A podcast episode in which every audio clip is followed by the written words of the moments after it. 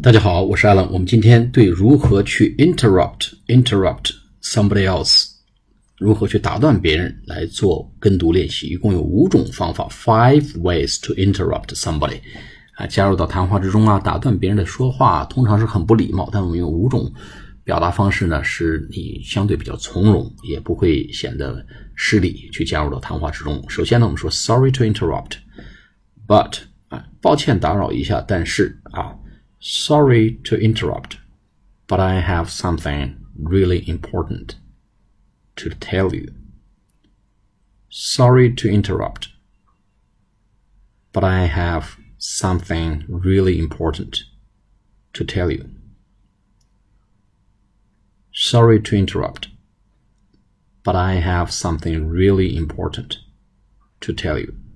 好，这是第一种。第二种 用 Excuse me, could I talk to you for a minute？不好意思，我能跟你谈一分钟话吗？Excuse me, could I talk to you for a minute? Excuse me, could I talk to you for a minute? 我们也可以用 Do you have a minute? Excuse me, do you have a minute? Excuse me, do you have a minute? Excuse me. Do you have a minute?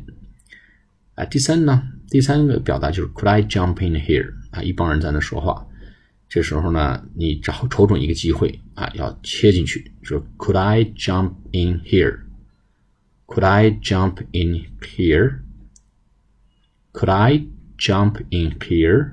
我可以跳进来吗？在这儿，意思说给我一个机会说话吧。 could I jump in here？第四个呢？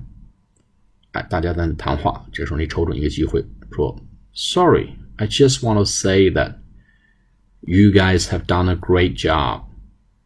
抱歉啊，打断一下，我想说的是什么什么，你们这帮人做的太棒了。Sorry, I just want to say that you guys have done a great job. Sorry. I just want to say that you guys have done a great job. Sorry, I just want to say that you guys have done a great job. 啊，最后一种呢是比较正规的说法，我能说一句吗？May I have a word？能给我一个说话的机会吗？May I have a